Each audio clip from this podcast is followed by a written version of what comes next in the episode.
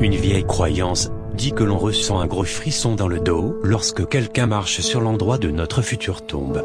Cela fait plusieurs minutes que, ma mère et moi n'arrêtons pas de frissonner tandis que mon père tend la pelouse dans notre jardin.